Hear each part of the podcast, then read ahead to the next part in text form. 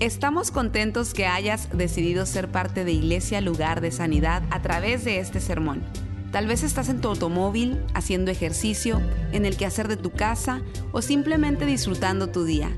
Es nuestra oración y nuestro deseo que tú recibas lo que Dios tiene para ti. Si te es posible, te recomendamos que tomes notas de lo que Dios te hable el día de hoy.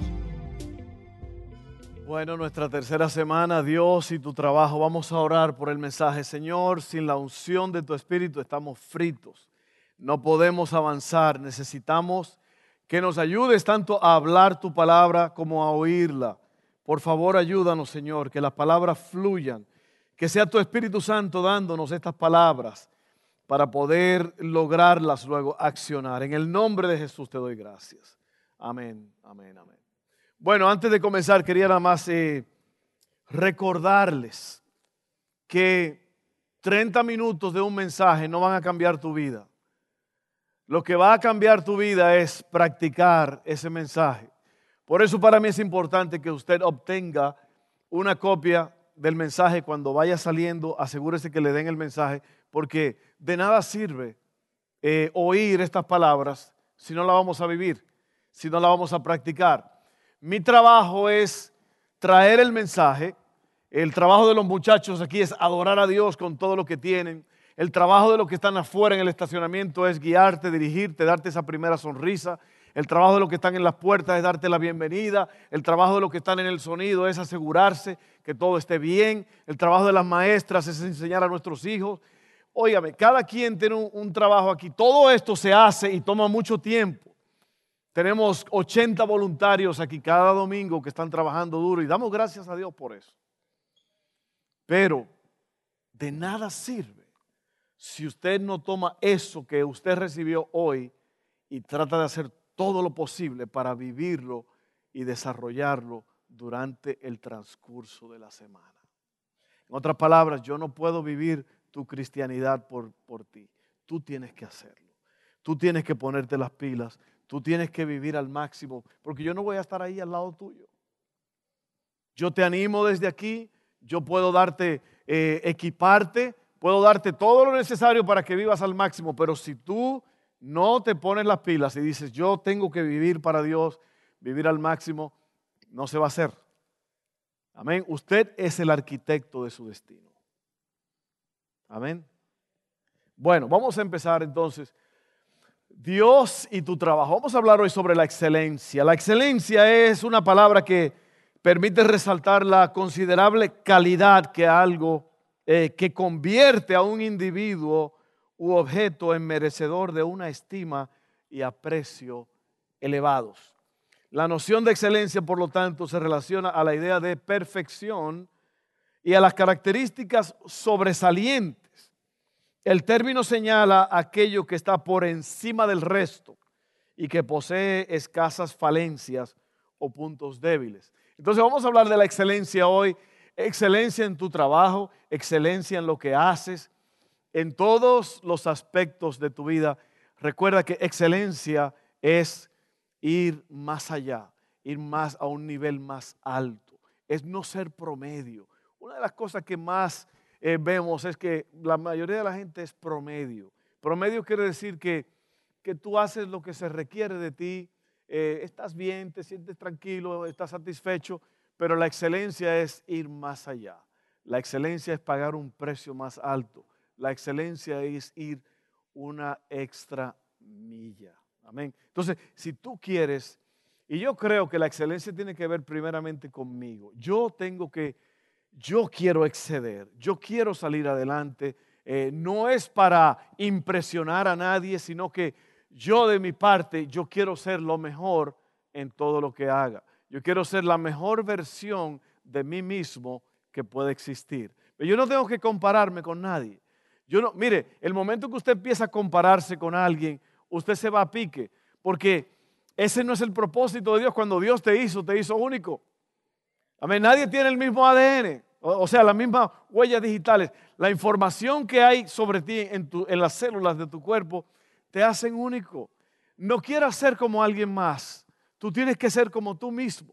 Dios te creó especial, te creó único y te creó con un propósito extraordinario. Así que tenemos que llevar todo eso que le acabo de decir, llevarlo a la excelencia. La mayoría de los cristianos probablemente han oído hablar de un personaje en la Biblia que se llama José, que fue hijo, eh, fueron 12 hijos que tuvo eh, Jacob y eh, fueron, esto está al, principio de la Biblia, esta historia se encuentra en Génesis 38, 37, 38, 39, 40, 41, para que usted lo lea más tarde. Es una historia extraordinaria, pero este muchacho, José, nos enseña mucho sobre la excelencia porque su vida lo muestra. Su vida es una reflexión de lo que es la excelencia. Ahora, yo quiero, eh, voy a leer, voy a leer mucho hoy sobre de, eso, especialmente en el capítulo 39. Pero la mayoría de ustedes conocen la historia de José, probablemente fue hijo de Jacob y fue vendido como esclavo por sus hermanos. ¿Por qué? Porque José tenía algo y era que eh, él tenía sueños. Y los sueños que él tenía tenían que ver con en un futuro Dios le iba a dar a él una posición extraordinaria. El problema es que la forma en que José habló de esos sueños era un poco como jactándose, como haciéndole ver a sus hermanos que él era mejor que ellos.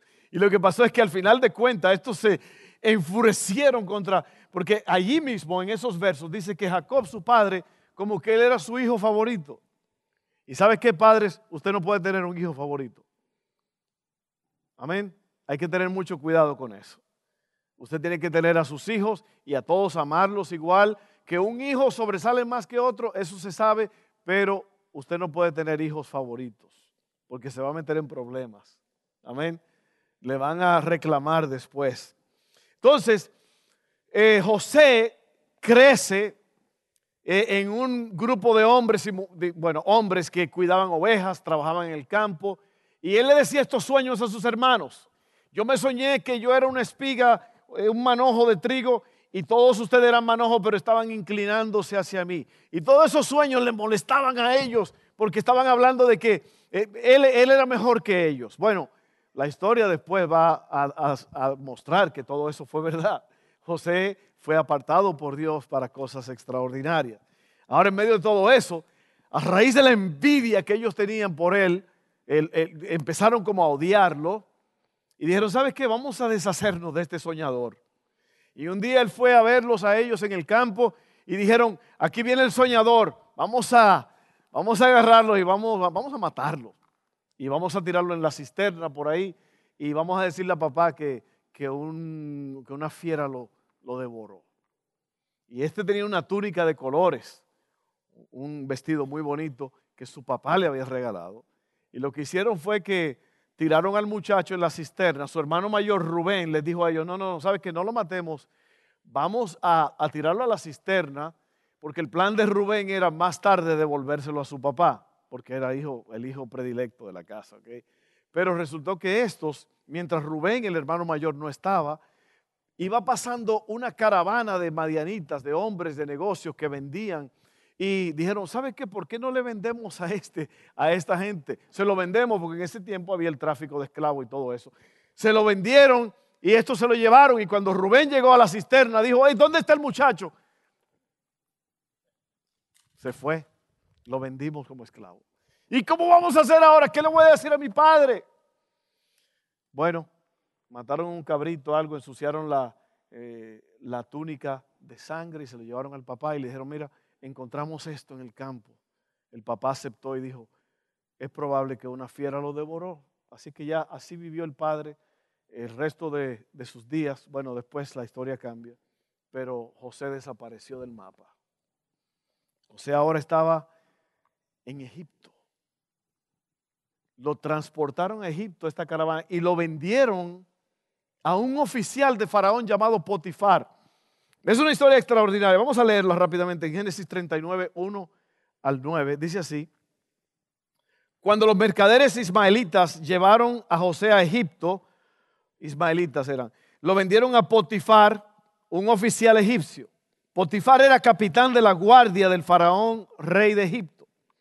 El Señor estaba con José. Acuérdense de esa palabra. El Señor estaba, de esa frase, el Señor estaba con José. Por eso tenía éxito en todo mientras servía en la casa de su amo egipcio. Potifar lo notó y se dio cuenta de que el Señor estaba con José y le daba éxito en todo lo que hacía. Eso agradó a Potifar, quien pronto nombró a José su asistente personal. Lo puso a cargo de toda su casa y de todas sus posesiones. Desde el día en que José quedó encargado de la, de la casa y de las propiedades de su amo, el Señor comenzó a bendecir la casa de Potifar por causa de José. Todos los asuntos de la casa marchaban bien y las cosechas y los animales prosperaron. Pues Potifar le dio a José total y completa responsabilidad administrativa sobre todas sus posesiones. Con José a cargo, Potifar no se preocupaba por nada excepto que iba a comer. José era un joven muy apuesto y bien fornido, como algunos de ustedes aquí eh, hoy día. Y la esposa de Potifar pronto comenzó a mirarlo con deseos sexuales. Ven y acuéstate conmigo, le ordenó ella, pero José se negó. Mire, le contestó, mi amo confía en mí y me puso a cargo de todo lo que hay en su casa. Nadie aquí tiene más autoridad que yo. Él no me ha negado nada con excepción de usted porque es su esposa. ¿Cómo podría yo cometer semejante maldad? Sería un gran pecado contra Dios. Yo espero que usted se haya fijado en los detalles de esta historia, porque la Biblia nos da detalles con propósito. El Señor quiere que usted se vaya fijando en todo esto, porque el Señor quiere que usted use eso como un patrón para que usted pueda aprender y ver cómo es que las cosas suceden. Ahora miren, qué cosa más extraordinaria esto. Dice aquí que José que es un muchachito, 17 años tiene él cuando lo venden. 17 años. Ahora está en un lugar donde él habla un idioma diferente, se habla un idioma diferente. Adversidad porque es vendido como esclavo, rechazado por sus hermanos. El mundo se le vino encima. Ahora está en otra nación, en un lenguaje diferente. Es un esclavo. ¿Y qué hace José? José no empieza a quejarse, a hablar mal, a, eh, tener resentimiento. ¿Se acuerdan lo que es resentimiento? Era volver a sentir. No, no, no. José lo que hace es que él dice, yo me imagino que él se dijo a sí mismo, yo voy a prosperar donde yo esté. Yo voy a, yo voy a hacer lo que yo tengo que hacer yo no voy a estar controlado por mi pasado. Yo no voy a dejar que las circunstancias me amarren, sino que yo voy a florecer y yo voy a hacer, yo voy a llegar a ser lo que Dios quiere que yo sea. Y el primer punto es, Dios estaba con José. Ahora yo te hago una pregunta, ¿está Dios contigo? ¿Dios está contigo? ¿Tú lo crees? Yo lo creo. Yo creo que Dios está conmigo. Pero te está, está yendo tan bien como a José. ¿Cuál es la diferencia? Porque cuando uno lee esto, uno dice, ah, le fue bien porque ahí dice que Dios estaba con José. Pues yo le voy a explicar eso, eso no es así de sencillo. Porque Dios está con nosotros. Dios está contigo, Dios está conmigo. Pero hay una diferencia. Yo creo que la razón por la cual José prosperó a pesar de las circunstancias es porque José sabía que Dios estaba con él y que José tenía que tener una respuesta al hecho de que Dios estaba con él. La mayoría de nosotros circulamos y caminamos, sabemos que Dios está con nosotros, pero no estamos conscientes la mayoría del tiempo de que Dios está al pendiente de todas nuestras acciones. Y yo creo que eso es lo que marca la diferencia. José sabía que Dios estaba viéndolo, que Dios estaba esperando de él cosas grandes, porque Dios es un Dios de orden y de excelencia y Él espera lo mismo de nosotros. ¿Se había puesto a pensar usted en eso? Bueno, Dios está con nosotros, pero ¿por qué no me va tan bien? Porque usted no está consciente de que Dios está con usted. Ahora, Josué estaba reaccionando al conocimiento de que Dios estaba con él. Génesis 39, 9 dice, nadie aquí tiene más autoridad que yo. Él no me ha negado nada con excepción de usted porque es su esposa. ¿Cómo podría yo cometer semejante maldad? Sería un gran pecado contra Dios. Se da cuenta que José tenía en cuenta a Dios. José tenía en cuenta a Dios. Eso es lo que quiere decir que Dios estaba con José. No es que José era el niño lindo de Dios y que porque José era el niño lindo de Dios, Dios lo estaba bendiciendo donde quiera que estaba. No, quiere decir que José entendía su responsabilidad para con Dios. Y por eso todo lo que le vino a la mano, él lo hacía. Y no solamente lo hacía, pero lo hacía, hacía lo mejor. De una forma tan grande que Potifar dijo, oh no, pero este muchacho, esto, esto lo, este muchacho yo lo hizo asistente personal. Oiga bien, este hombre es un capitán del ejército de Faraón, un hombre con una reputación grandísima. Y este muchachito de 18 años, esclavo, rechazado por sus hermanos, llega a ser el asistente personal de este gran hombre de Egipto. ¿Tú crees que eso fue nada más porque, por suerte? No, ahí había intención. Oye bien, alguien dijo que en todas las multitudes hay un rey. ¿Sabe lo que es un rey? Es alguien que está observando. Es alguien que está viendo.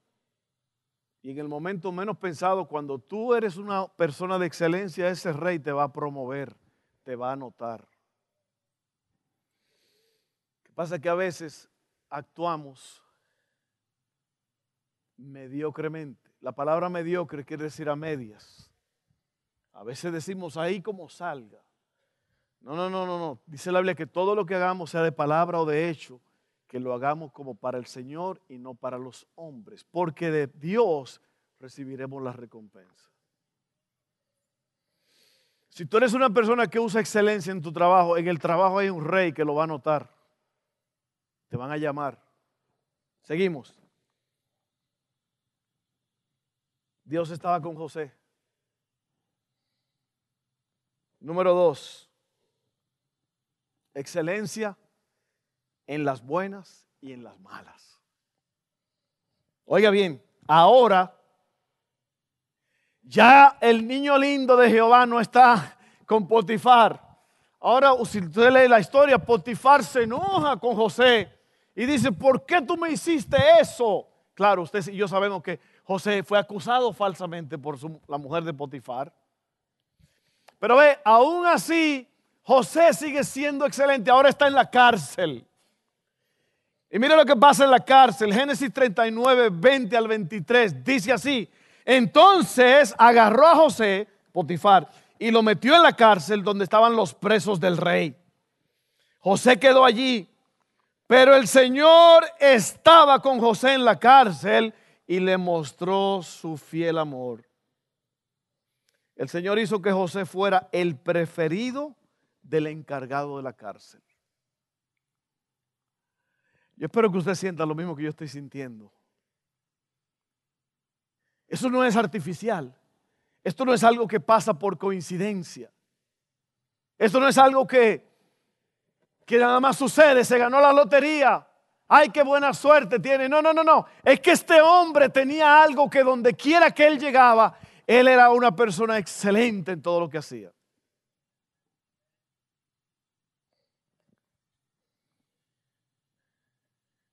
El Señor hizo que José fuera el preferido del encargado de la cárcel. Poco después, el director puso a José a cargo de los demás presos y de todo lo que ocurría en la cárcel el encargado no tenía de qué preocuparse porque José se ocupaba de todo.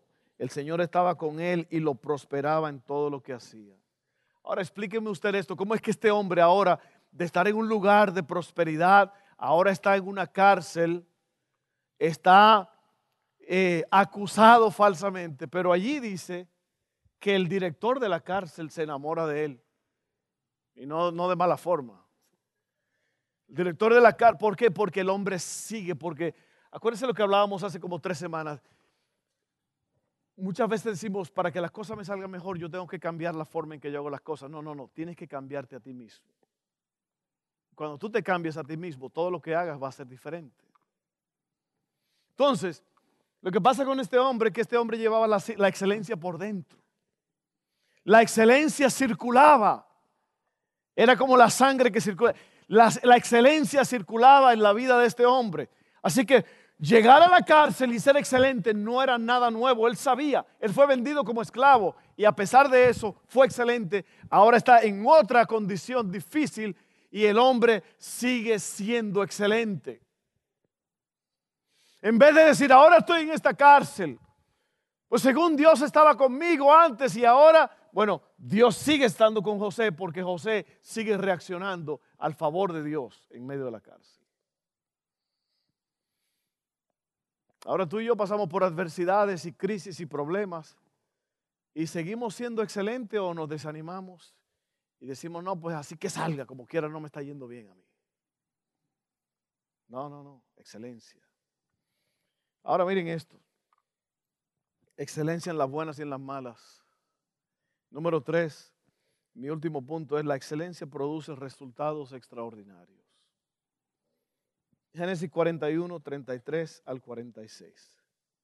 Vamos a leer un poquito ahí, pero es importante. Lo que pasa ahora entonces es que José está en la cárcel y caen en la cárcel el copero y el panadero del rey porque hubo un problema y ahora estos dos caen presos. El que le servía el vino al rey y el que le hacía los panes al rey, ahora están allí con José presos. Y estos ahora tienen un sueño. Acuérdense que José era el de los sueños. Ellos tienen un sueño y dicen el sueño y José les dice a ellos, ah, ok, mira, copero, a ti por lo que me acabas de contar, esto es lo que el Señor tiene para ti, es que te van a restaurar a tu trabajo. Y al panadero, después de contarle el sueño también, que tuvo un sueño, José le dijo, a ti te van a dar cortini. Porque simplemente es palabra de Dios. Este hombre, oiga bien lo que le voy a decir, la excelencia de José no era un juego, este hombre tiene una relación concreta y sólida, íntima con Dios y por eso Dios le habla. Por eso es que Dios no le habla a muchas personas porque no hay ningún tipo de relación, no hay entrega, no hay sacrificio. Y Dios le habla a los que le buscan diligentemente. Ahora interpretar un sueño es algo grande, que Dios te dé la revelación de un sueño de alguien. Efectivamente, los dos lo llamaron otra vez al copero lo restauraron y al panadero le dieron matariles. Usted sabe el cuento de la gallina, ¿no? Que le dijo al puerco, te van a matar. Te van a matar. Y el puerco le dice, ¿cómo que me van a matar? ¿Por qué tú me estás asustando así? ¿Por qué tú me estás diciendo? que yo oí que la patrona le dijo al patrón, el patrón a la patrona le dijo, dale chicharrón a la gallina.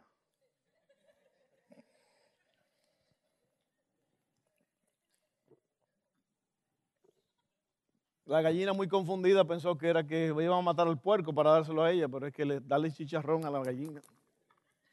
Al panadero le dieron chicharrón entonces. Lamentablemente. Lamentablemente el panadero no, no, no la hizo. Pero antes de que el copero se fuera, José le dice, oye, cuando tú estés allá arriba con el hombre, di, háblale de mí, dile que aquí me metieron injustamente. Léalo, es increíble. ¿Y qué pasa? Se le olvidó al copero. Dos años. Dos años. Olvidado dos años. ¿Usted cree que en ese momento José dijo, ay, pobrecito yo? No, no, no, él siguió con la excelencia porque el punto número dos era, excelencia en las buenas y en las malas. Yo sé que eso no es fácil, pero si usted lo hace, usted va a prosperar. Porque Dios es el Dios de las buenas y Dios es el Dios de las malas. No, pero no hay tal cosa como malas para los cristianos. hay adversidades, hay crisis, hay problemas y Dios va a estar contigo en todo, ¿ok? Vamos a leerlo porque es un poco largo. Miren, yo quiero que usted sea, que usted esté oyendo lo que se dice aquí porque esto es importante. Estamos hablando de excelencia en tu trabajo, en lo que haces. La excelencia produce resultados extraordinarios. Génesis 41, 33 al 46. Dice, por lo tanto,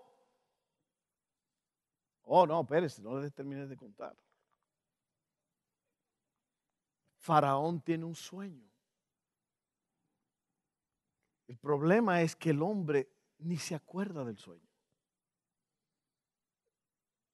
No, perdón, sí se acordó. Estoy hablando de Nabucodonosor. Nabucodonosor fue que no se, no se acordaba del sueño. Este sí, este le cuenta, yo tuve un sueño. El sueño fue que había siete vacas flacas y siete vacas eh, eh, fornidas. Y bueno, léalo, yo quiero que usted lea eso porque es importante. La cosa es que Faraón se sueña eso y no hay nadie que pueda explicarle ese sueño al hombre. Y el hombre está turbado, el hombre está, oh. Y el copero dice, ups. Señor Faraón, cuando usted me puso en la cárcel, allá adentro hay un hombre que revela los sueños. Y ahora yo me doy cuenta de mi error. Dos añitos nada más, preso, lo dejaron.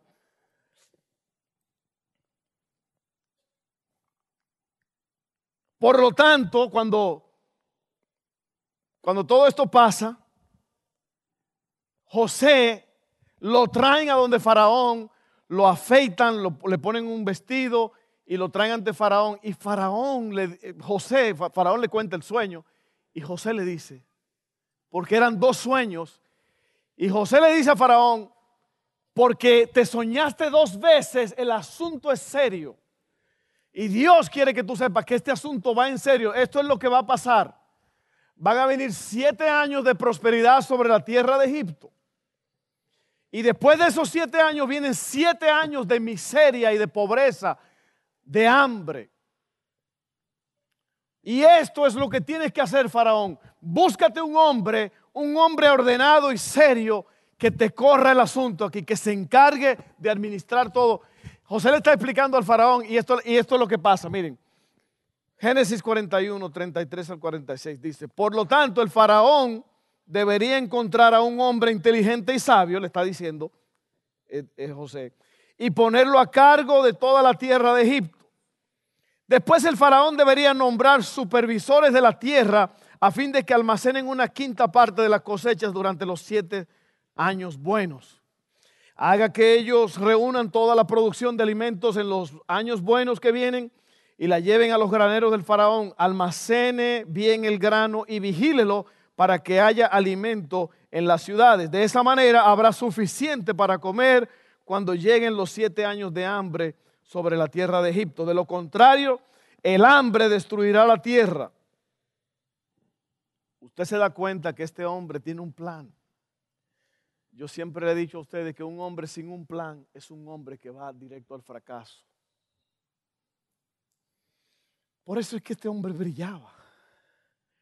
Por eso es que José era José. Porque él tenía excelencia en todo. Cuando este hombre le está diciendo el sueño y todo, ya él tiene un plan. Faraón, esto es lo que tú tienes que hacer, esto es grande, mira, vas a hacer esto, esto, esto, esto, esto y esto. Y ahora está la respuesta de Faraón. Las sugerencias de José fueron bien recibidas por el faraón. Yo no sé si usted sabe, pero Faraón es, no era el, líder de Egipto, pero de toda esa región, porque el Faraón tenía un poder. Egipto era una potencia. ¿Ok? Así que Faraón controla una cantidad enorme de terreno. ¿Ok? Ahora, esto es lo que Faraón le dio. Las sugerencias de José fueron recibidas por el Faraón y sus funcionarios. Entonces, el Faraón preguntó a sus funcionarios, ¿Acaso encontraremos a alguien como este hombre tan claramente lleno del Espíritu de Dios?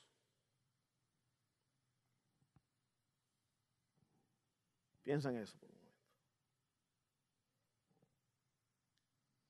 Así que el faraón dijo a José, como Dios te ha revelado el significado de los sueños a ti, es obvio que no hay nadie más sabio e inteligente que tú. Y menos que en ese momento José hizo, sí. Ay, faraón, no, no exagere.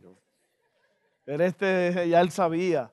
Este hombre ya él tenía un plan extraordinario. Oiga esto, oiga esto, oiga esto. Quedarás a cargo de mi palacio.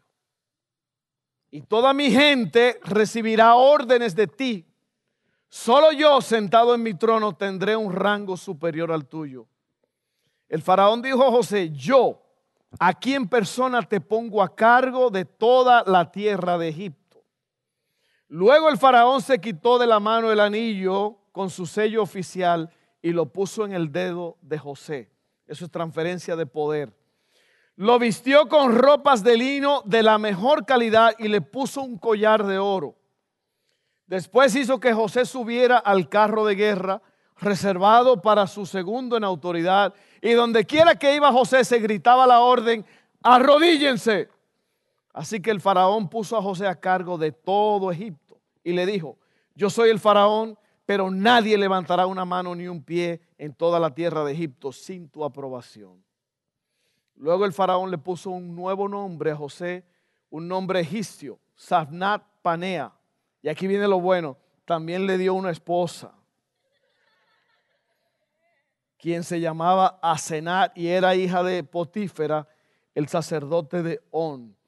Entonces José se hizo cargo de toda la tierra de Egipto. Tenía 30 años cuando comenzó a servir en el palacio del faraón, rey de Egipto.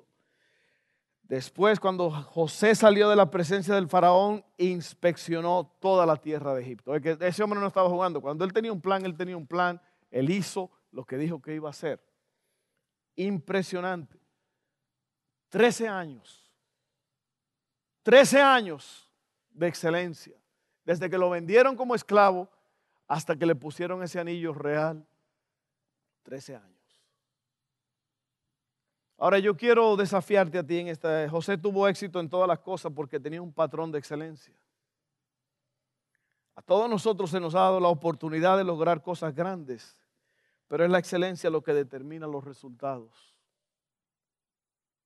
Yo no sé si este mensaje te ha impactado. A mí me impactó. Porque uno se predica el mensaje como siete veces primero antes de, lanzarlo aquí. Y sabes qué, mira, tú tienes que ser excelente en lo que tú tienes y en lo que Dios te ha puesto. Amén. Allá atrás hay una iglesia o un edificio, un templo donde se reúnen 5 mil, 6 mil personas cada semana. Aquí se reúnen 300, 300 y algo. Yo no soy el pastor de los 5 mil allá atrás, yo soy el pastor de, de ustedes aquí. Y esto es lo que se me ha dado y esto es lo que yo voy a hacer y lo voy a pastorear con excelencia. Yo no quiero el trabajo del pastor de allá porque eso no es lo que Dios me ha llamado a mí. Amén. A lo mejor tú no eres el jefe de la compañía, tú eres un, a lo mejor te consideras un peón. Un peón es un gas grande. Cuando una gente... Perdóneme, no, no podía deshacerme de eso. Cuando usted come muchos frijoles, usted se...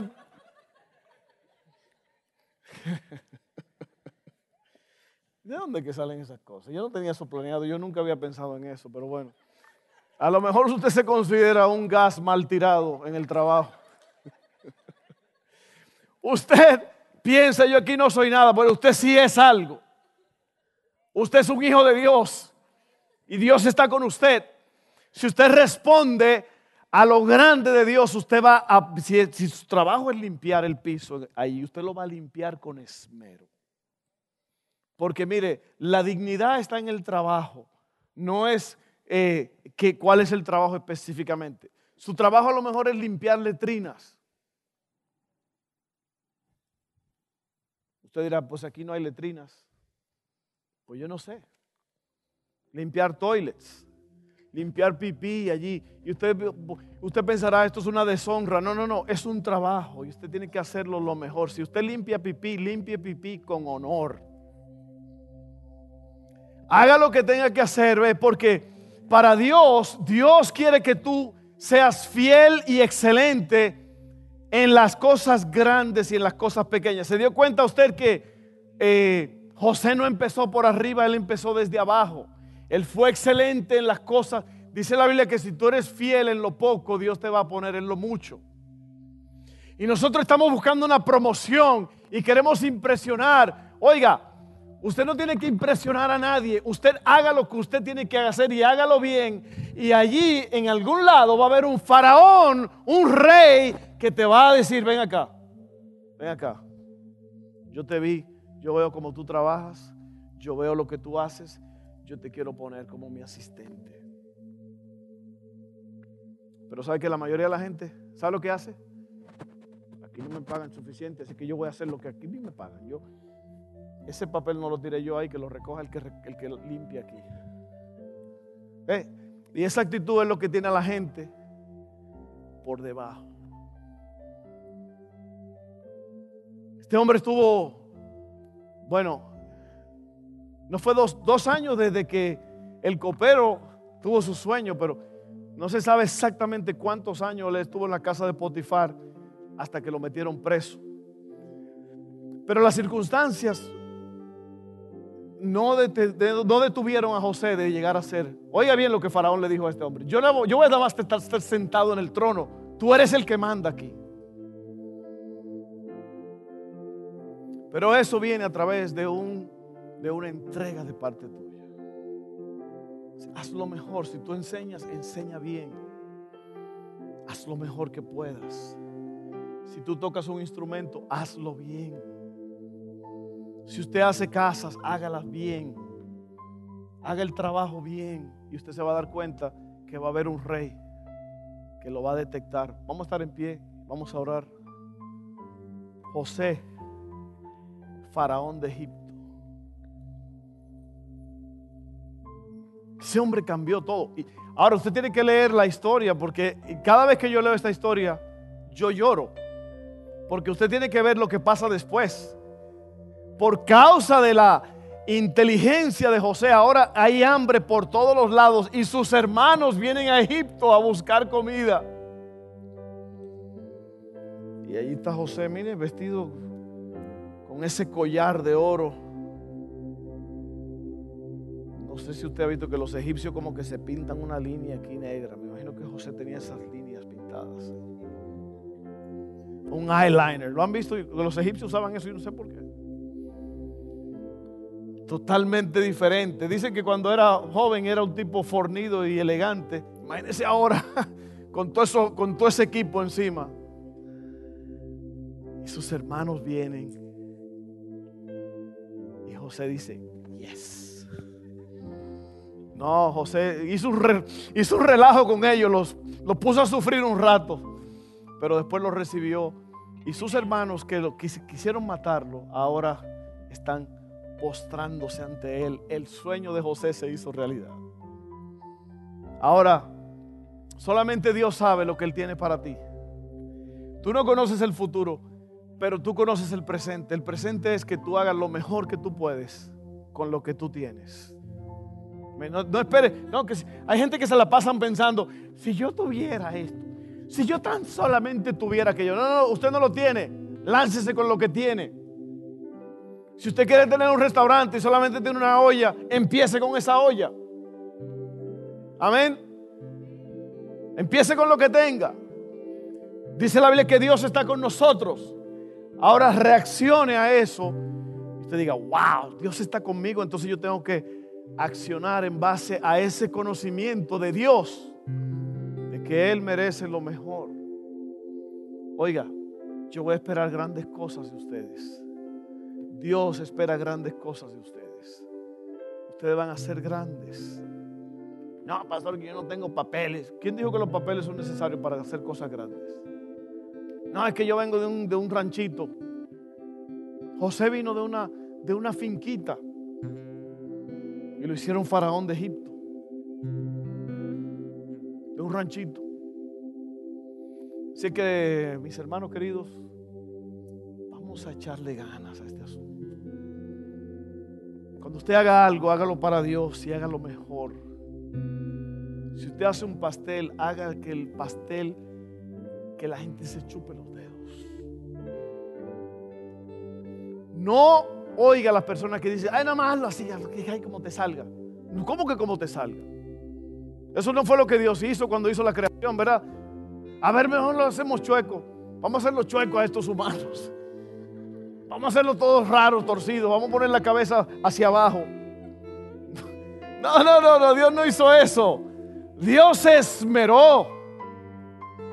Yo sé que algunos de ustedes se ríen cuando se ponen enfrente del espejo, pero no se ría. Oiga, usted es una creación de lo alto.